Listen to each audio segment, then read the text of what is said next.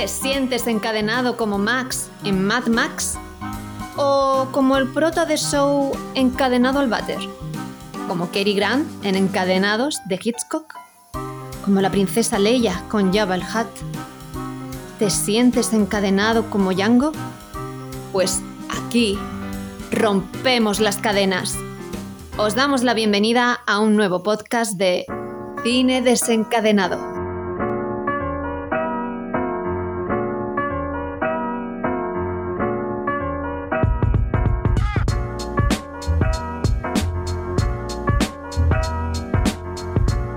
Muy buenas a todos y a todas. Hoy entrevistamos a Elizabeth Larena, actriz, directora, productora y guionista. La hemos visto en muchas series españolas, como en Cuéntame cómo pasó, dando vida a Luchi, y también en cines, en ese peliculón dirigido por David Victori, que es No Matarás. Y este año la hemos podido ver en la serie Intimidad, que tenéis disponible en Netflix, y ahora mismo la estamos disfrutando en la temporada 13 de La que se avecina, interpretando a Andy, una de las chiques que viven al lado de los Recio. Con toda esta información, la entrevista promete, así que desencadenados y desencadenadas, quedaos con nosotros para charlar un rato con Elizabeth Larena.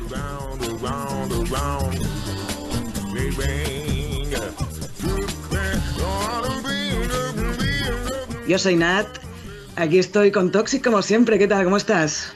Hola, buenas. Muy bien, pues muy nervioso, muy nervioso. Muy nervioso, yo también. Yo Tengo muchas ganas de hablar con Elizabeth.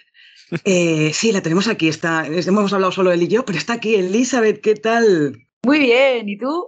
Pero aquí muy bien, emocionadísima.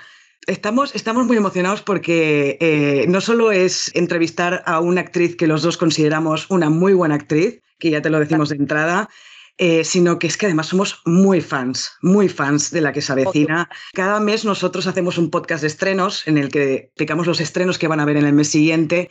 Y cuando hicimos el de noviembre, que se estrenó la temporada 13, nos pusimos a cantar y todo, la, la que se avecina, vecina. somos somos, somos demasiado fans, sí, sí, sí. Así que estamos contentísimos. No sé, si quieres, yo creo que ya podríamos pasar a, a esta entrevista desencadenada en la que os avisamos oyentes que va a haber, no solo vamos a hablar de la que se avecina, porque creemos que teniendo una actriz de este calibre, eh, centrarse solo en, en, esta serie de televisión, que nos encanta, pero que es una cosa, pues una entre tantas de las que ha hecho, no nos parece bien, por decirlo de alguna manera. Entonces, primero vamos a hablar un poco de su carrera, vamos a preguntar cosillas. Luego sí que pasaremos a la que se avecina y al final tendremos las preguntas de los oyentes. Si te parece bien, Elizabeth, no, Lizzie, ¿no? Lizzie, ¿quieres que te llamemos? Lizzie, Lizzie. Sí. Lizzie, vale. Que le ha dado envidia, le ha dado envidia que Toxic tenga un mote, entonces ella también ha querido un mote. Hombre, es que si hay motes, yo también. Claro, claro. Inclusión desde el principio, no. Muy bien. Sí me somos les chiques aquí también, nada de, de, exclusión. Venga, va, sí, somos tres. Venga, les chiques. Les chiques, les chiques. Yo, yo soy Karma, que me mola un montón. Yo soy Andy. No, no, no, Tú eres Georgie. Toxic es Andy, que me mola más. No, yo soy Georgie. Yo, me mola más Georgie, me mola más Georgie, porque además con todo lo de lo del reciclaje y tal, me siento muy identificado con él. Yo también, yo también, ¿eh? Y además ¿Sí? vegano, tal, que yo también, es como digo, joder, el personaje ahí mola. Sí. Porque tú también eres ecoansiosa, Lizzie. No tanto, pero sí animo ansiosa. No sé si existe esa expresión, pero. Ah, de animales. Muy animalista. Entonces eh, hay algo ahí que, que sí me, me, junto mucho a Georgie, a los miedos que sí. tiene, a cosas y tal. Sí, total, total. Mm, porque mm. tienes, tienes un, un, gato, ¿no? Sí, tengo una gata, Luchi, una gata. y luego a Nara, que es la perrita. Ah, tienes una perrita también. Sí, oh. sí medio cercoli, medio podenco, creemos, no sabemos por qué es adoptada. Está como una cabra pero es muy guay. Oye, ¿nos la has enseñado antes de grabar? Que nos ha enseñado a la gata, Porque Luchi. Está de paseo, pero... no, menos ah. mal. ¿Te imaginas la energía que tiene ese perro? O sea, es una persona. no nos dejaría hacer la entrevista, ¿no? Raro, sí. Sería ¿Sí? la protagonista ella, sí, no. Bueno, no pasa nada. Un día podemos entrevistar solo a, al perro, que también estaría bien. También, ¿no? ¿Eh? No, sí, no, que ella ya me ha hecho muchas veces en castings, de yo grabarme a veces en casa y tal, y ella ponerse delante de la cámara y no poder grabar. y tener que una pasada. Claro, es, es su territorio. Lo que ya me está gustando de la entrevista es que Elizabeth o Lizzie es como nosotros que se pone a divagar y, y no se centra en las cosas porque somos así también nosotros. Venga, va. ¿Cuál era la pregunta? Todavía no la fórmula. Primera pregunta que te hacemos. Em, bueno, en mi caso yo no, no, he visto, sí, eh, Shame on Me, no he visto nunca Cuéntame cómo pasó. Estuviste en una temporada, ¿no? Si no tengo mal entendido. dos. ¿Dos temporadas? ¿Dos temporadas? Claro, yo no, te vi allí y yo personalmente te conocí en No Matarás. Eh, esta peli de, de David Victory con Mario Casas y Milena Smith, que oyentes, si no la habéis visto, pero es que ya, ya os vais a Prime Video, está en Prime Video, y os la ponéis porque es magnífica la película. Em, y entonces, ¿cómo fue la experiencia de grabar una peli de este calibre, como No Matarás, con este director y estos actores? Fue, fue, un poco raro, pero porque todo se rodó de noche, porque todo, toda la historia pasa en una noche muy larga, en la que pasan muchas cosas, entonces fue muy raro porque tenía el día al revés, o sea, era un constante jet lag. Aparte que no se rodó en Madrid, se rodó en Barcelona, con lo cual yo estuve en Barcelona viviendo un tiempo iba, venía mogollón y tal, y era pues de repente eran las 7 de la mañana y, bueno, pues nada, me voy a dormir, ¿sabes? Y era todo, Y luego había mucho estrés porque la peli es muy estresante, es muy tal, pero mi personaje no, mi personaje tenía que estar siempre como muy tranquila, la que, la que ayuda un poco a que respire la historia y tal. Una, una ya la podemos adelantar, porque una de, de las preguntas de los oyentes es si el rodaje de No Matarás fue tan intenso como la película misma, que es de Ramón de la Camarilla que preguntaba esto. Y por lo que veo, por lo que estás diciendo, sí, ¿no? Sí, totalmente. Sí, de hecho, me dan a veces eh, música en acción, que digo, yo, yo estaba pensando para adentro, digo, ¿cómo van a montar esto? Porque si no, no sé. O sea, yo preocupada de esto y tal. No, fue muy emocionante el rodaje porque estaba todo el equipo muy involucrado en la historia, ya no solamente en hacer bien su curro, sino en la historia y, y, eso pasa poco. Entonces a mí, me, a mí me gustó mucho. Y luego aparte que era un género que yo no lo había hecho tanto, o sea, tipo thriller y tal, no lo había vivido tanto y mm, para mí fue un viajazo. Y luego cuando lo he visto, digo, joder, qué bien montada. De repente ves la peli y es otra historia, es otra peli, porque a veces, bueno, de la original a lo que sale son cosas diferentes. Pero no, yo creo que ganó en montaje esta peli. Sí, bueno, al menos de cara al espectador no te quedas impasible después de ver No Matarás. Yo, de hecho, me recuerdo salir a la calle y estar en plan, ¿sabes? Además, aquí vivimos en Barcelona, ¿sabes? En plan, joder, ¿qué va, ¿qué va a pasar aquí? Pero esto que dices de que fue muy intenso el rodaje, hay que decir, yo tengo que decir que he visto el detrás de las cámaras un momento en que estáis en una escena que pasa en, el despacho de tu personaje, de Laura, que están todos, está, sale Mario Casas ahí súper concentrado, todo el mundo se le ve como nervioso y tal, y tú estás bailando. Bailando gris, porque yo tenía que estar en otra movida, entonces, claro, yo tenía que estar súper contenta, bueno, no súper contenta, ¿vale? Pero tenía que estar tranquila, no podía mm. irme ahí con el de Mario. Mi personaje es muy empático, aparte de ser muy empático, soy mm. la hermana Mario, con lo cual obviamente le quiero y sufro por el personaje, pero yo tenía que estar tranquila, sujetando todo, sujetándole a él. Madre mía. Bueno, bueno, muy bien, muy bien. La verdad es que, bueno, vuelvo, vuelvo a, recomendar No Matarás, que la tenéis en Prime Video. Que por cierto, mira que Mario Casas ha hecho muchas películas, pero la única que se ha llevado Goya de momento ha sido por No Matarás. O sea que también la dirección tanto de Mario como Mario en sí eh, hizo, un, hizo un papelón. Realmente, bueno, a mí es que me ha encantado cómo, cómo la ha hecho, porque además yo la he descubierto gracias a, gracias a este podcast. O sea, gracias a ti he descubierto esta película porque yo no, no la había visto y la vi la semana pasada y dije, no me puedo creer que me haya perdido este peliculón. O sea, no matarás para mí, la mejor manera de describirlo para mí es un viajazo. O sea, son dos horas, te levanta, o sea, que es como de, vamos, te mueve mogollón. Sí, yo lo pasaba mal, yo la vi cuatro veces, que me tocó dos veces por estrenos en Silles, también en Madrid y tal, y luego la vi con colegas y lo pasaba mal todas las veces. Digo, tía, si estás ahí, lo sí. pero no, no, se, se pasa mal. mal, bien, ¿sabes? Pero un poco mal. Te estresa, ¿eh? Te estresa. Es muy estresante. Y hablando de personajes que lo pasan mal, em, tú al final, Toxic, has visto Intimidad. No sé si te ha dado tiempo a ver Intimidad. No, no le he visto Intimidad. Bueno, otra, la súper recomiendo también. Yo es que me he quedado impresionada con. Bueno, es que todas las actrices que salís en Intimidad estás, estáis que os salís. Es increíble. Eh, y tu personaje también lo pasa mal. Eh, ahí sí que lo pasa mal, muy mal tu personaje. ¿Qué opinas de, la serie de intimidad? O sea, véndela un poco porque creo que no está siendo tan conocida como debería, quizá una serie de, que, que tiene tan buena calidad, ¿no?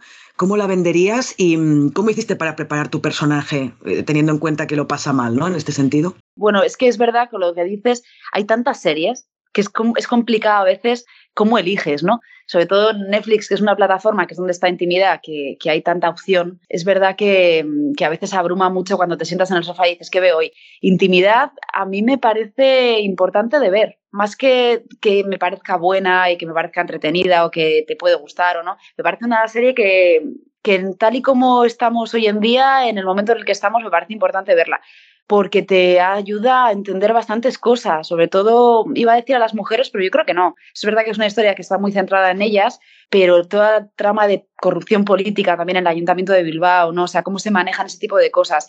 También la, la falta de intimidad. Y a mí lo que me dio mucho como para plantearme es la cantidad de cosas que exponemos libremente, ¿no? Claro, pues en nuestro Instagram ponemos cosas súper íntimas, desde la foto de mi gato en mi cocina, que ya es mi cocina, mi gato, lo que uno, lo que... Y eso lo ve todo el mundo. Y hay un mm. punto que dices, libremente nos estamos exponiendo aquí y nunca sabes a dónde va a caer esa información y en qué puedes confiar. Y eso es algo que hay que pensar. Entonces a mí intimidad me gusta, me gustó mucho. Sí, y también creo que es necesaria ¿eh? que se vea, tienes toda la razón. Más que las mujeres, quizás sobre todo los hombres, ¿no? En este caso, que, ¿no?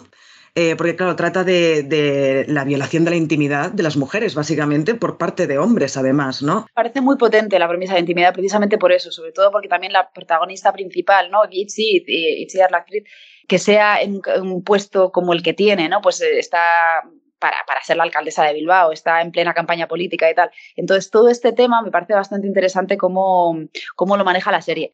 Y en mi caso, mi personaje fue un sufrimiento, la verdad es que sí o sea, lo disfruté mucho porque era la primera vez que hacía de madre, además que para mí fue algo muy raro porque no he tenido bebés cerca en la vida, entonces digo, no sé ni cómo coger a uno. Y esta chica es súper madraza, súper madraza de, de tres, dos creciditos ya y uno aquí, y el bebé cuando me lo dieron la primera vez ¿cómo pesa esta cosa? ¿Sabes? Yo digo, pero,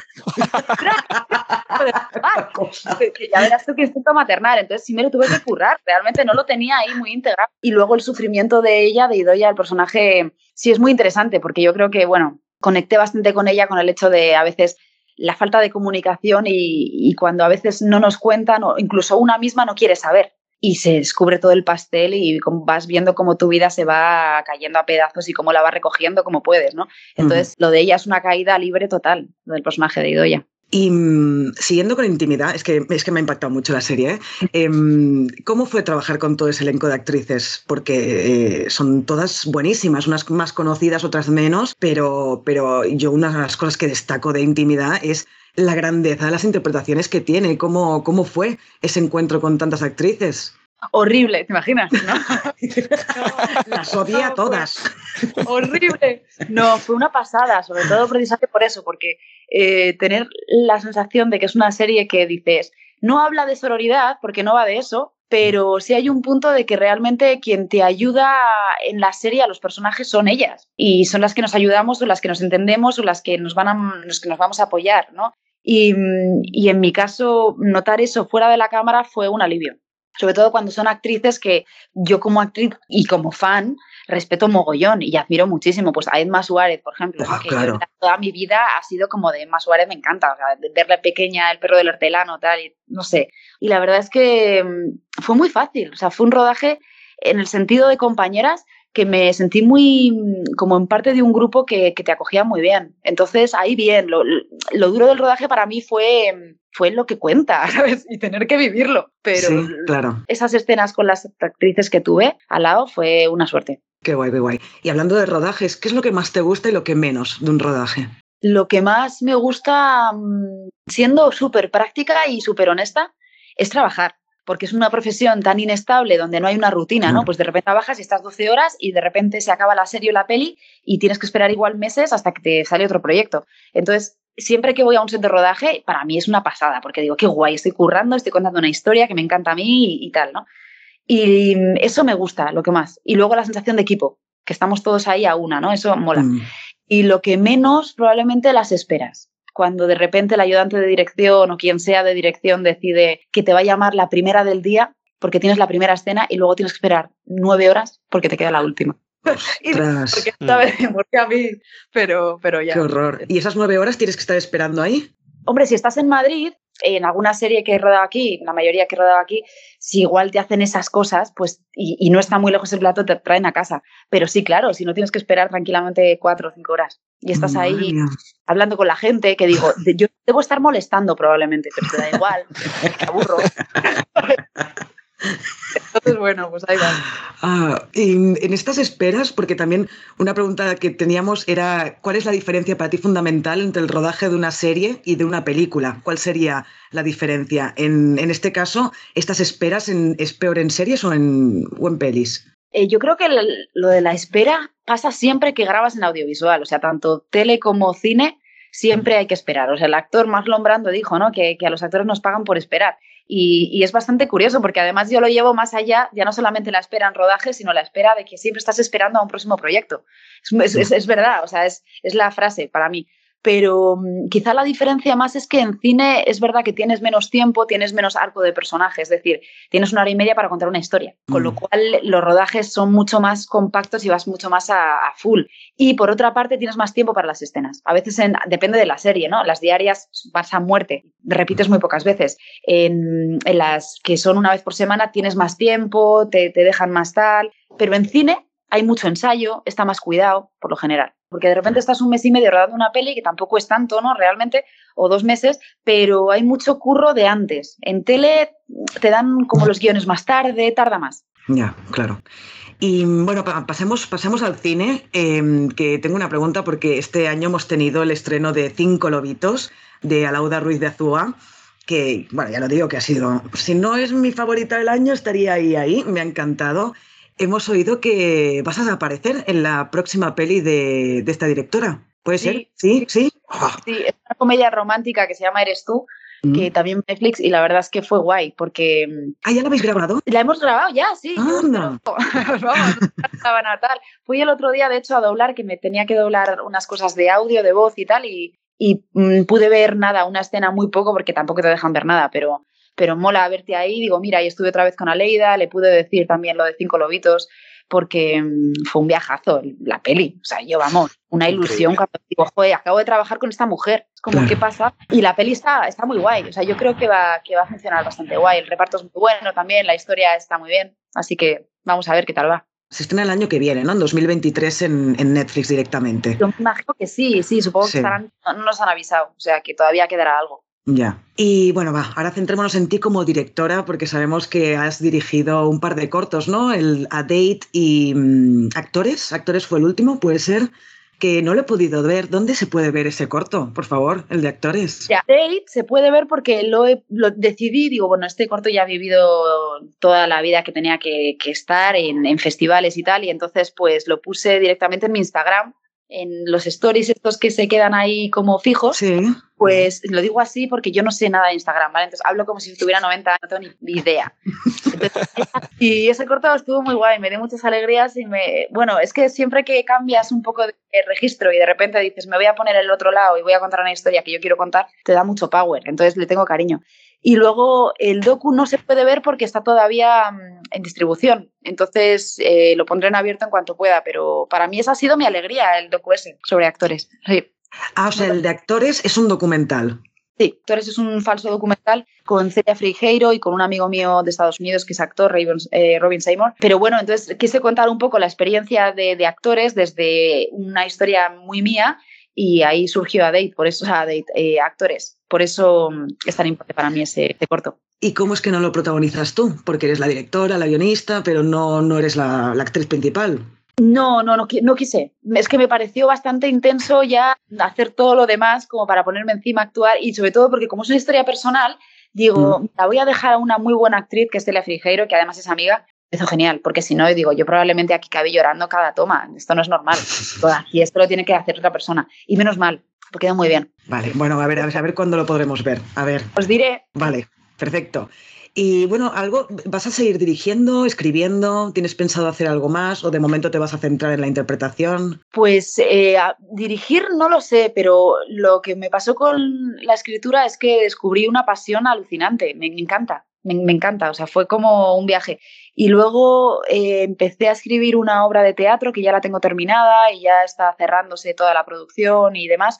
Y, y ese es mi próximo reto, que no es de actriz. Eh, voy a actuar yo en un personaje pequeño, pero realmente son cuatro actrices y el peso lo, lo tienen las otras. Y me encanta, me encanta escribir. Eh, yo espero poder seguir haciéndolo. Y esta obra de teatro entiendo que se estrenará en Madrid se estrenará en Madrid en algún momento. Yo Me hace más ilusión igual estrenar en Bilbao o en otra provincia. Tú eres bilbaína, pero vives en Madrid, ¿no? Yo nací en Bilbao, lo que pasa es que lo que me queda es el Athletic de Bilbao, de Bilbao. Porque soy más madrileña que las Cibeles, yo creo. Pero sí, tengo muchas cosas de vasca, porque claro, toda mi familia es de allí, mi ama, o sea, la cultura me rodean, o sea, está ahí. Pero me interesa o me gustaría mucho estrenar allí en el País Vasco por, por eso, porque como es una historia familiar, digo, me encantaría verla ahí. Muy bien, muy bien. Vale, pues hemos acabado con esta primera parte y ahora pasemos a...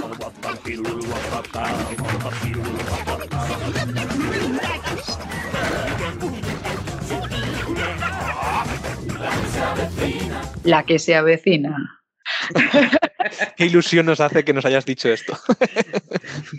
Bueno, venga, va, pues ya vamos con la que se avecina, que, bueno, como hemos dicho al principio, nosotros dos somos, somos muy fans y bueno, queríamos un poquito profundizar, ahora que ya se ha estrenado tanto en, Amazon Prime como el primer capítulo, si no me equivoco, ya también ya se ha estrenado en, en Telecinco. Así que ya, está, ya estás a full con la promoción también. Entonces, bueno, lo primero que te queríamos preguntar es cómo viviste el momento en que supiste que ibas a participar en la que se avecina. Pues fue un poco raro porque yo soy muy amiga de Fernando Tejero, muy amiga. Entonces yo le conocí a Fer como Fer, no como Fermín. Y entonces cuando fui a hacer el casting le dije, ¿sabes que voy a hacer un casting para tu serie? Que para mí era su serie, sobre todo, porque es claro, es tan amigo.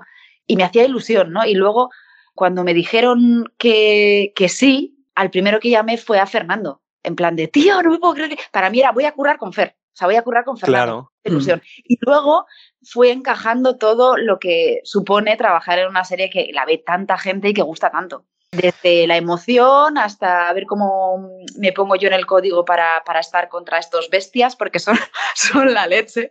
Todos los personajes son enormes, son maravillosos. Entonces digo, a ver cómo hago yo. Y luego, cuando sí estaba a punto de estrenar, los nervios de a ver cómo me acoge el público, ya no el equipo, sino el público. Así que ha sido un poco de todo. Bueno, es que realmente has entrado en una de las series más longevas de la televisión. Bueno, ya entraste en Cuéntame, que ya también era, era longeva, pero claro, la que se avecina es una serie que además es poco común, porque se repite, se repite, se repite y triunfa siempre. O sea, tú pones Factoría de Ficción y siempre está la que se avecina y siempre hay gente que lo está viendo. Nosotros los primeros. ¿No te daba un poco de miedo meterte en, este, en, este, en esta serie después de, de tanto tiempo, en la treceava temporada? Pues no, estoy loca, no, no, me dio miedo eso, o sea, me dio miedo el, el de el, cuando empecé a decir, ¿sabes qué me han cogido para esta serie? La cantidad de gente que me dijo, la veo todos los días mientras como, la veo cuando voy al gimnasio, la veo, y yo como de joder, ¿sabes? De decir, ostras, porque yo la veía y, y, pasan momentos que la veo, no la veo, pero no soy fan de constante, llevo 13 años viéndola, ¿sabes? No era, no era así. Entonces, no me dio tanto miedo, sino ilusión. Me hacía mucha ilusión porque son actorazos, tío. Entonces digo, voy a currar con gente de la hostia. Y luego, teniendo aquí a, mm, Alberto y a Laura, que son los creadores, que todo lo que hacen lo suelen hacer bastante bien, digo, si a mí me han cogido es porque creen que puedo hacerlo. Y luego, si han escrito este personaje es porque probablemente funcione, porque ellos escriben muy bien. Con lo cual confío mucho. Tengo que decir, perdón, antes de seguir, que yo también como cada día, cada, cada día viendo la que se avecina. Cada día. O sea, cada día como contigo, Lisi. Sí, sí, porque además, al repetirse tanto, hay gente que se va enganchando. Hay gente que a lo mejor no la veía en su momento, pero se engancha al cabo de la por ejemplo, ahora que va a cambiar, porque está cambiando un poco el rumbo de, la que se avecina, y hay gente que ahora se va a enganchar por primera vez y se va a ver todas las, las 13 temporadas. Pero claro. Yo me creo a muerte. Ah, te has enganchado a muerte. Sí, pero ¿qué digo? Pero si te sabes los guiones, tía. No, no, muy enganchada, sí es que engancha. Es, de esas series que enganchas y aparte, tú la puedes enganchar en la televisión a medio capítulo y lo puedes, eh, lo puedes ver porque funciona, funciona muy como, como sketch, ¿sabes? Tiene como trozos de sketch. Entonces, claro, eh, funciona muy bien para engancharte en cualquier momento. Sí, sí, es muy, es muy adictiva. Y bueno, hablando ya de tu personaje, de, de Andy, bueno, para quien no ha visto aún esta treceava temporada, ¿cómo definirías a tu personaje? Mira, lo primero que me dijeron de ella a mí los guionistas es que ella se llama a sí misma Andy que no, ¿vale? Eso ya promete. Entonces, eh, claro, empezaron a contar información, tal, ella le encanta el cosplay, yo me puse como loca a preguntar a gente, tengo un amigo que le encanta el cosplay y yo, en plan, cuéntame todo, me puse a ver cosas y mm, el personaje a mí es que lo que más me mola de ella es que me cae muy bien, me parece una tía muy maja, o sea, me parece una buena tía Y luego, aparte, em, tiene esta dualidad de muy responsable, porque claro, entre estos dos que está, ¿no? Con los otros chiques, que es como un karma que, o un personajazo, y el otro Georgie, que también, pues ella es un poco como la balanza entre los dos, la responsable, tal, pero tiene estas cosas que, em, que creo que igual explorarán más en otra temporada que em, pues eso, el tema de las pelucas, ¿no? Las ganas siempre como de estar ahí, de integrada, de lejos pero cerca, de, de querer todo el rato estar ahí, que me hace, que me hace mucha gracia ella, me cae bien. Aparte, lo que, hemos, lo que hemos hablado fuera de podcast, Nati y yo, es que mmm, tú estás muchas veces como de fondo, pero pones siempre caras. O sea, siempre estás poniendo expresiones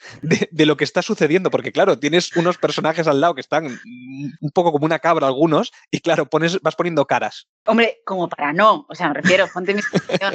Como actriz debo estar en el papel, ¿no? Y estar ahí. Claro, unos tíos, tengo a Fermín, ¿no? Tengo a Luis Merlo, a estos, o sea, que es que están ahí todos, y claro digo, es que me lo paso muy bien. De hecho, a veces me siento culpable. Digo, estás trabajando, tía, ¿vale? Hay un punto ahí que, claro, estoy reaccionando todo el rato porque pasan cosas todo el rato.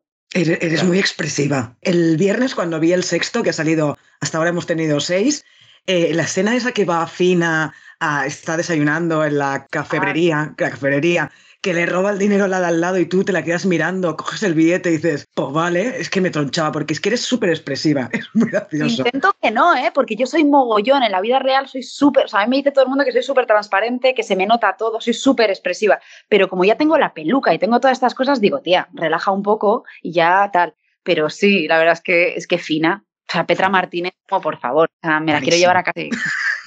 bueno, no, al personaje no, obviamente, porque madre mía, a, a actriz. Sí, sí, a Petra, a Petra.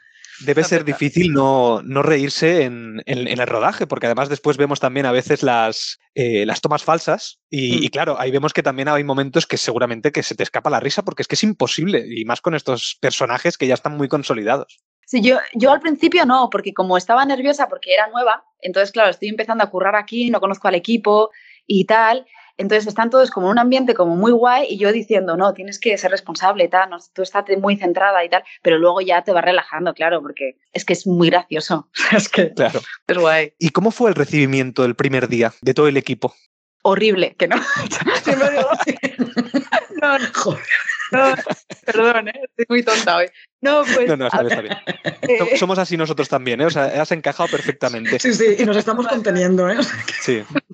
La verdad me sorprendió. Yo me esperaba malos rollos, tengo que reconocer. O sea, no malos rollos de que se llevaran mal, pero me esperaba que igual después de tantas temporadas hubiera grupitos, que siempre hay, en todo, en todo curro hay. Sí, sí. Y, y, de repente me sorprendió el hecho de que no. O sea, que aparte de que nos acogieron a los nuevos como si lleváramos o sea, de, hey, ¿qué tal? No sé qué. Como si me hubieran visto ayer, ¿sabes? Que era extraño para mí en todos los departamentos. O sea, es que no solamente los actores, sino tanto Laura como, o sea, es que todo el mundo, los cámaras, fue de, de decir qué bien que estéis aquí. Y eso mola, porque es una serie de éxitos, o sea, realmente no nos necesitan, sí. ¿sabes? Hay ahí que digo, venimos a dar y, y, tenemos ganas de estar aquí y queremos pues ser parte de esto, pero ellos son geniales, entonces que te acojan como diciendo, no, no, somos, vamos a una, porque es verdad que me sentí muy, de hecho me lo decían, ¿no? Algún compañero, Jordi, por ejemplo, me decía siempre de, no, no, es súper importante, aire fresco, tiene que venir aire fresco aquí, tal, esa eres tú, tal, y yo digo, joder, tío, como motivador no te gana nadie. Fue igual. Esto, Jordi Sánchez, ¿no? El, sí, Jordi Jordi, el, el, recio, el rancio. No tiene nada, es que nada. Sí, porque además aquí en, eh, nosotros somos de Barcelona y aquí lo conocíamos de, de Plats Bruts a, a, Jordi Sánchez y bueno, ya era, ya era un icono en la televisión catalana. O sea, bueno, y luego se ganó el puesto también en La que se avecina. Es uno de los personajes más recordados y más repetidos. O sea, bueno, es increíble lo de, lo de Jordi Sánchez. Y bueno, nos has dicho lo de Fernando Tejero, pero ¿hay algún actor o, o actriz que te haya sorprendido? Eh, es decir, que tú te esperabas que era de una manera y, y, que haya sido un cambio radical o en su manera de trabajar, no sé, alguna cosa que te sorprendiera. Manera de trabajar, no sé. Eh, que me haya sorprendido, supongo que el que más, pero es normal, yo creo, es Nacho Coque. Uh -huh. Claro, es que Coque o sea, es como muy concreto y muy tal. Y entonces de repente te encuentras a Nacho, que es un tío en plan de me voy al teatro, luego voy a la Claro, entonces de repente dices, perdóname, ¿qué? Lo opuesto a lo que. A, ver, yo sabía que no era Coque, el actor, pero es que radicalmente, radicalmente opuesto. Yo creo que no hay un personaje tan diferente al actor como él. Y él, sí, sin duda. Qué guay, qué guay. Sí, sí, yo creo que cuando los ves fuera de. mm, O sea, cuando yo he visto a- al que sería personaje de Coque fuera de, de la serie, dices, "Host- es que es un tío totalmente diferente. O sea, eh, no te lo puedes creer que sea tan diferente. O sea, te entiendo perfectamente. Qué guay. Bueno, y luego, claro, en esta treceava temporada se ha querido hacer un cambio radical, también porque necesita, como te, como, como te decía Jordi Sánchez, necesitaba también un, un soplo de aire fresco la serie y se ha optado por estos cambios de escenario, de, de Montepilar a Contubernio. Y claro, no solamente ha cambiado el edificio, el edificio además se ve que es, que es real. Bueno, creo que es real, ¿verdad? No, no estoy muy seguro, pero yo diría que el edificio es real o al menos todas las paredes existen. Sí, sí, sí, eso sí. No, es que es una casa, se tiene ascensores. O sea, yo la primera vez que entré digo, esto es, un, esto es una comunidad de vecinos de verdad. Tiene la cafetería, tiene la farmacia, o sea, tiene ahí, tienen, han construido una calle dentro del... Llamarlo plató queda raro porque es como una calle, de verdad, pero bueno, es una calle. Pero sí, o sea, es un plató que, mm, que realmente parece de verdad, es una pasada. De hecho, lo único raro es a veces cuando miras arriba y ves las luces, ¿no? Y dices, ¿por qué hay luces aquí en mi salón? pero lo demás es una casa. Tenemos fotos Claro, nuestras, y de las chicas tenemos fotos de nosotros que, que le dimos a los de arte, al departamento de arte de, de mí, de mi vida. O sea, yo tengo fotos de yo en Brighton, ¿sabes? De mi viaje a Inglaterra. Entonces sí, es como muy casa. Esto guay, tendrá un poco que ver con lo, el verdad o reto que te vamos a pedir al final del podcast. Ay. Dios. No. Bueno, Ya llegaremos, ya llegaremos. Eh, Vale, claro, lo que te decía es eso, que no solamente ha cambiado el edificio, sino que también la manera de grabar ha cambiado un poquito. Antes en Montepinar eh, era como mucho más tipo sitcom y aquí la cámara realmente ha empezado a, a- a ser más cinematográfica. Es decir, hay travelings, hay, o sea, tiene un, tiene un tono más narrativo la cámara. No sé si hay un- Sí. esa intención también.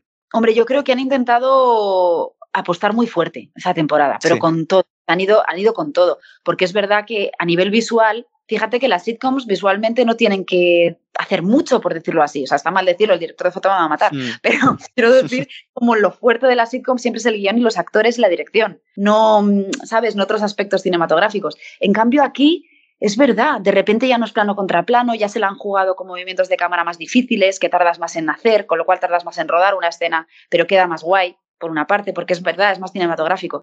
Entonces yo creo que entre el cambio de plató y, mm, y todo lo que han invertido, a mí me parece, bueno, es que yo, me, claro, me he visto además temporadas, luego antes de ir a rodar ahí me vi temporadas para refrescarme bien antes de ir a trabajar con ellos, y yo lo veo, joder, que técnicamente está muy bien, está mucho mejor, a mí me gusta más, por lo menos. Sí, sí, sí, es, un- cambio, un cambio radical y se nota esa apuesta de calidad, ¿sabes? Que le han dado un pasito más. Sí, sí. Y bueno, ya que has visto otras temporadas de la que se avecina, bueno, esta es una serie que suele recuperar personajes. Pueden irse tres, cuatro temporadas y luego recuperarlo. ¿Hay algún personaje que te gustaría que volviera para volver a estar, para participar con, con ese actor o actriz? Y no se vale decir José Luis Gil, ¿eh? Que todos queremos que vuelva. No, pero, que- pero tú vas a decir por bonito, ¿no? Porque es como un detalle decir eso porque está malo, sino porque es la hostia. O sea, me refiero, es un personaje icónico. Si has visto la que se avecina. Bueno, y aquí no hay quien viva. Es que, claro, yo, o sea, es que este señor, Sí. o sea, me refiero, es como para mí era la imagen. Bueno, y ahora es la voz, ¿no? Es la cabecera. Pero, mm, claro, o sea, yo como fan y como actriz, hay un punto que digo a mi José, porque yo a José Luis también le he seguido mucho en teatro, porque es una pasada como actor de teatro. Entonces, me encantaría con él. Y luego una que ya no está y que no va a poder volver, a no ser que vuelva en plan fantasma, es eh, Mariby Bilbao, que me encantaba ella. Ah, Sí, Pobre. qué grande. Qué gran homenaje le hicieron también José Luis Gil y, y Jordi Sánchez en aquel capítulo donde la recordaban. Eh, Ay, no uf, lo- A mí se me saltó la lágrima. Hicieron un homenaje, un pequeño homenaje, con ella de fondo se escuchaba la voz de Maribí Bilbao diciendo ¡Presidente! Hijo- hijo puta. Algo así, algo así. ¡Sí! Y estaban los dos sentados en, en la escalera de Montepinar y, y la verdad, mira, me estoy emocionando y todo porque era muy, muy, muy bonito el homenaje que, que le hicieron. Y bueno, hasta ahora hemos podido ver solamente seis episodios en Amazon Prime, en Telecinco creo que solamente ha habido uno. ¿Qué futuro hay de tu personaje? Es decir, ¿te vamos a ver más protagonista? Eh, ¿Tienes eh, más relevancia, menos relevancia? ¿Tienes ganas de...? Porque has dicho también que, por lo que hemos entendido, al menos por lo que has dicho, que vas a aparecer en las futuras temporadas. Sí, o sea, lo único que sé, que no sé si puedo contarlo, es que los mato a Ah. todos. Pero... pero, mm, algo me han contado, pero realmente no hay nada en firme porque creo que están escribiendo, con lo cual creo que no lo saben tampoco lo que va a pasar con Andy. Eh, nos han dicho que sí, que, que vamos a continuar con ellos. Yo lo que espero es que les chiques, también hay una parte que a mí me, me voy a hablar mal, ¿vale? Que me cagaba un poco porque digo, una serie tan icónica que la gente quiere ver a los que quiere ver. O sea, hay un punto de que yo, por ejemplo, siempre he sido muy fans de Friends, pero en plan de horrible fans de Friends que me sé todos los chistes, las frases, tal. Entonces digo, a mí no es a Mónica y me pongas a otra. O sea, déjame a mi Mónica. Me puedes meter a otra, pero a Mónica no le quites tiempo, ¿sabes? Que yo quiero verla a ella. O a Ross o a quien sea. Entonces hay un punto que yo digo, no nos enseñes mucho al principio, que, me van a matar. ¿Sabes? Digo, tú deja siempre y vamos entrando poco a poco. Entonces yo espero que entrando poco a poco em, los personajes vayan cogiendo forma y se vayan integrando con los demás y, yo lo he notado, de hecho, o sea, ya en el sexto, por ejemplo, aparecemos más y yo creo que ya tiene sentido que estemos ahí porque nos vamos conociendo ellos también a nosotros. Y bueno, a mí me encantaría como sueño, y no sé, pero yo lo voy a decir por si acaso me oyen los guionistas, me encantaría escenas con Areces y escenas además de amor. qué grande, qué grande es Carlos Areces. ¿eh? Pero un momento, un momento. ¿Con, ¿Con Agustín o con alguna de las personalidades de Agustín? cada capítulo una. Que no, realmente con, con, el que está ahora, que está en plan con cagao del COVID, ¿sabes? Que le da mogollón de miedo, súper inexpresivo y tal. Es que me hace mucha gracia cuando está tan inexpresivo, de verdad, me hace mucha gracia, me río mucho. Cuando empieza, Amador, Amador, Amador, empieza a trabajar, Amador. Sí, me encanta, ya una pasada. Y luego más de les chiques, ¿no? Me gustaría más de cosplay, más tal, ya que me lo he estudiado, pues hombre, estaría bien. Qué guay, porque claro, una de las cosas que me sorprendió cuando vi el, eh, creo que fue el último capítulo, el sexto, eh, es que Carlos Areces, precisamente Agustín, hace un chiste de, la muerte de Isabel II, que esto fue en septiembre. ¿Cuándo se ha grabado La que se avecina? Eh, rodamos en verano y bueno, en verano. Empezamos en mayo, ensayos. verano acabamos de rodar el. Bueno, acabamos de rodar el día de mi boda, el 15 de septiembre, el día que yo me casé. ¡Felicidades! ir a rodar dos días que me dolió en el alma, que digo, joder, que coincida también, qué mala suerte. Pero me tenía que casar, así que no fui. Pero uh, sí, acabaron en septiembre. Vale, por eso Agustín hace el chiste, porque claro, fue en septiembre la muerte de Isabel II. Ostras, claro, es que es muy cercano en el tiempo, o sea, debe ser estresante también para, para la preproducción también. Claro, claro. Ostras. Eh, y bueno, ya entrando un poco a cuchillo, si se puede decir, la que se avecina es una serie que, bueno, reparte a, cualquier colectivo, o sea, tiene esa capacidad de, poder hacer bromas de cualquier tipo de colectivo. Y claro, últimamente, la última polémica que ha habido ha sido por el tema de la, de la gordofobia, por el personaje de, de Miren Ibarguren. ¿Te habían preparado eh, con, esta, con el tema de las polémicas que si porque hay gente que no sabe separar lo que es un chiste dentro de una serie de lo que es a lo mejor extraer ese chiste fuera y sacarlo de contexto.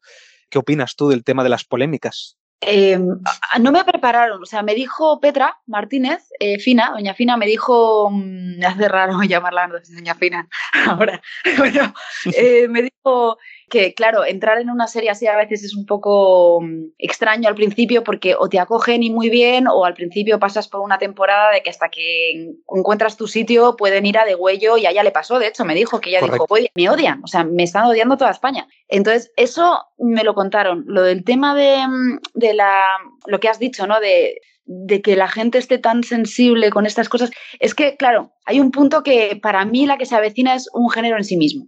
Y yo cuando entré ya lo sabía porque ya había visto la que se avecina. Entonces, es verdad que hoy en día una serie como esta, si fuera la temporada 1, no la emiten. O sea, yo creo que esta serie no se hubiera comprado en el 2022. Estamos en la era de lo políticamente correcto, ¿no? Que en muchos aspectos es necesaria porque a veces, bueno, toda la vida, ¿no? Ha sido excesivamente relajante para los que abusaban o para los que tal y cual. Pero mm, es verdad que la comedia, yo creo, soy muy fan de Ricky Gervais también, que él es políticamente incorrecto. Mm. Em, me parece que la comedia sí se puede tomar licencias, porque además me parece que desde la comedia se puede hacer crítica también. Y yo creo que la, que se avecina lo hace. Y bueno, o sea, he escuchado todo el tema de, de, la gordofobia, ¿no? Que se han sentido muy mal y, me da pena, sobre todo porque es verdad que él va contra todo. O sea, la, que se avecina, yo hmm. creo que no es para nadie. O sea, ni izquierdas, ni derechas, ni, ni gays, ni heteros. O sea, va contra todos y precisamente eso es lo que la hace mm, para mí divertida, porque no toma partido. Em, te va a machacar a todos. O sea, no te preocupes que, que va a ir a por ti. Y eso yo creo que la hace bastante, bastante guay, bastante divertida. Entonces yo no le doy demasiada importancia a eso porque ya te digo, no es una serie que de repente salga nueva y, vaya contra alguien, sino que es la que se avecina. Sí, sí, es que ha tenido de todo. ¿eh? O sea, yo, yo creo que si rescatáramos colectivos con quien se ha metido la que se avecina, en plan bien, en plan chiste, no hay ni un solo colectivo que no haya atacado la que se avecina. Y eso es bueno porque repartes a todo, a todos. Es el, un poco el código de la serie, ¿no? Que es un Mm. poco, vamos aquí a reflejar la realidad desde la parodia total. Y entonces a mí por eso no me, no me he vendido nunca. Y yo creo además que la comedia sí puede, sí puede hacerlo. Estoy de acuerdo. Bueno, pues hasta aquí serían las preguntas de la que se avecina. Ahora, bien, vendrían cuatro, pero ya hemos hecho una de, de los oyentes, que era esta de si el rodaje de No Matarás había sido tan intenso. Entonces tenemos otra de Iván, que pregunta cómo es trabajar con los actores y actrices de la que se avecina, que bueno, ya más o menos lo has contestado, pero pregunta con cuál te ríes más, con qué actor o actriz te ríes más a la hora de rodar. Vale, es que voy a decir Fernando Tejero, pero porque es muy amigo. Entonces, cuando le veo a Fernando en su casa o en la mía y nos vemos por ahí y luego le veo rodando en ese personaje, es que no puedo. O sea, me refiero, yo le miro y le veo con la peluca esa que le ponen. O sea, es que es un todo. Entonces, claro, para mí Fernando, a mí es que me río un mogollón, pero es que no sabría decirte porque también, por ejemplo, de las nuevas, la marquesa me encanta y luego me encanta Luis Merlo. O sea, todo el tema neurótico me parece maravilloso. Te te he dicho varias, eh, si me tengo que quedar con uno sería con Fermín, con Fer. Cuando se juntan el personaje de, de Bruno y el de Fermín Trujillo, es que, claro, son eh, el día y la noche. Entonces, eh, eh, o sea, son muy graciosos los dos juntos, ¿sabes? Tienen mucha química. Total, a mí me encantan, sí. Sí, sí, sí. Vale, la otra pregunta de Andrés, que ya va a cotillear un poco más. Andrés es músico y de ahí la pregunta, ¿cuál es tu banda sonora favorita? Banda sonora, Yes. banda sonora de Amelie. ¿La de Amelie? Si me dices un grupo de música, digo no sé, pero banda sonora me encanta la de Amelie. Bueno, pues eh, Joaquín, Joaquín pregunta si estás leyendo algún libro o siguiendo alguna serie ahora mismo. Sí, me he terminado un libro hace, hace relativamente poco que me lo regaló Sara. Bueno, es que te iba a decir os lo enseño, pero si es que esto es un podcast, no se va a ver. Exacto. A nosotros nos lo puedes enseñar, ¿eh? que se llama El Canino de Santiago, que es eh, de Sara Escudero, que es amiga mía y que ha escrito este libro. Y para los que nos gustan los perros o los animales en general, o los que hemos hecho el Camino de Santiago, es una pasada de lectura. Y me lo, y me lo he leído en nada y me ha encantado. Y luego serie, eh, mira, justo ayer empecé la segunda temporada de White Lotus y me ha encantado. Ah, no la hemos visto ninguno de los dos. No, la tenemos pendiente. Muy buena. Vale, eh, ya hemos acabado con las preguntas, Elizabeth. Eh, perdón, Lisi. ¿Estás preparada para verdad o reto? Bueno, pues nada, que yo me tengo que ir ya. Venga, hasta luego. va, va, va, va, va. Va, va, va. Verdad o reto, verdad o reto. Puedes escoger, ¿eh? Una de las dos. Nadie aquí te obliga a hacer las dos o a hacer una de las dos. Es, la verdad sería, o nos cuentas un secreto de la que se avecina, que aún no sepamos, evidentemente, por eso es un secreto, o si no quieres contarnos un secreto, en la temporada 14 tendrás que poner un imán de cine desencadenado en la nevera de les chiques. Ostras. Hombre, más fácil es lo de la nevera, pero os va a dar más juego lo otro, ¿verdad? Perdona, ya te digo yo que si pones un, un imán de cine desencadenado eh, en la nevera de las chiques, vamos hasta Madrid a, a darte un abrazo. Exacto. Hombre, yo creo, Ilusión yo nos creo haría. que igual me dejan. No lo sé, Pues- eso pues- lo tendría que hablar con arte, pero, pero igual sí, depende de cuántas escenas rodemos en la cocina, esa es otra. claro, si estamos todo en la cocina, no creo. Pero es que un secreto de la que sabes. Ah, bueno, tengo un secreto. A ver, a ver. Sí, tengo un secreto. Lo que pasa es que, sí, bueno, sí, esto es una... No puedes decir nada que no esté en el guion. O sea, no puedes hacer ni una morcilla, no puedes decir nada y tienes que ser todo punto y coma. Es decir, no puedes tú meter la coma donde no hay. Y no yo, que soy nueva, sino todos los personajes. O sea, Doña Fina, eh, en vez de decir, eh, yo qué sé, adiós, dice hasta luego y se corta y tiene que ser adiós. Si en guion pone eso, es eso Ostras, qué fuerte, ¿no? no lo había visto antes y entiendo por qué, también tengo que decir. ¿eh? Creo que es porque es que, tío, los guionistas se le ocurran mucho para que salga bien, porque esta es una serie en el cual tiene que funcionar, porque la comedia no es, o sea, la comedia tiene un Mm. timing, ritmo y tiene que funcionar. Entonces, de repente, si el actor se pone creativo, igual no funciona, los guionistas sí saben lo que va. Qué Joder. grandes guionistas, ¿eh? Un aplauso para ellos, porque madre mía, o sea, para que nadie improvise nada, es impresionante. Nada. No, no, no, o sea, no tienes que, además no es improvisar, o sea, no te dejan meter un bueno, un vale, o sea, tiene que ser todo como está en guion. Ostras, qué difícil, ¿eh? Eso también debe ser difícil, porque claro. eh, Bueno, por otra parte digo, joder, es que ellos saben lo que funciona, entonces lo único que tengo que hacer Mm. realmente es aprenderme mis textos, que también, oye, es lo que me toca, ¿no? Pero, pero sí, que igual un día te sale un bueno, pues no. Si es pues no, no puedo meter el bueno, tiene que ser pues no. Joder, joder, no, no lo, me has dejado todo loca, ¿eh? No, no lo hubiera dicho nunca, eh, de la que se avecina. Mata Alberto y Laura en plan de ¿por qué coño has tenido que...? no, pero es verdad, o sea, realmente es los guionistas. Esto es como en el episodio de Friends, cuando Joey habla de los guionistas y dice que él inventa las frases, al revés. Pues mañana leeremos la noticia, bueno, mañana no, el jueves cuando se publique el podcast, Elizabeth Larena expulsada de la que se avecina. se cae por el ascensor, por el hueco del ascensor. WhatsApp con corazones ahora, a ver si no... Nada. Eh, ostras, pues yo me lo he pasado bomba. Muchas Yo gracias también. por, muchas gracias por venir, porque ya sabíamos que eras una muy buena actriz, pues que ahora sabemos que eres simpatiquísima. O sea, Toxic y yo estábamos súper nerviosos antes de empezar, pero ha sido empezar a hablar contigo y, y ya está. Y eso se agradece un montón. Yo en plan de hola, los dos, lo primero que me habéis dicho es estoy, estamos nerviosos. Y yo, hostia, ¿qué va a pasar? Por- que- Nerviosos por el, por el reto, por el reto, por el reto del imán. Bueno, eh, como diría Fermín Trujillo, algo hay, hay como dice, eh, llámalo energía, llámalo Dios, y qué mal lo hago.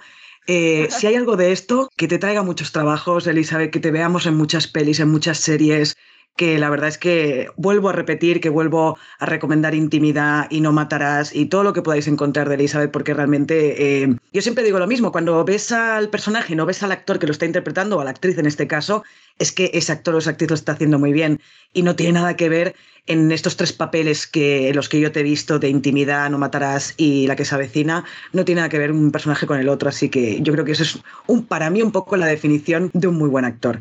Eh, así que mucha suerte con tus proyectos y sinceramente hablo por los dos, ojalá algún día vuelvas a Cine Desencadenado a volver a tener una charlita. Estás invitada siempre. Oye, y gracias por los cumplidos, ¿eh? Tengo la autoestima ahora mismo por, vamos, por las nubes. Gracias. ¿Sí? Sí. No, no, no. Gracias a ti siempre. Bueno, No, eh, sí, bueno, quizá cuando se estrene eres tú de, de Alauda Ruiz de Azúa. Claro, Sí, claro. sí. qué bien, oh, qué bien, Claro. qué bien. Pues sí, lo haremos, lo haremos. Muy bien, pues oyentes, esperamos que os haya gustado esta entrevista, esperamos que hayáis disfrutado como nosotros de escuchar a Elizabeth Larena. Nos escuchamos en el próximo podcast y que tengáis una feliz semana. Que vaya muy bien. Adiós, que vaya muy bien.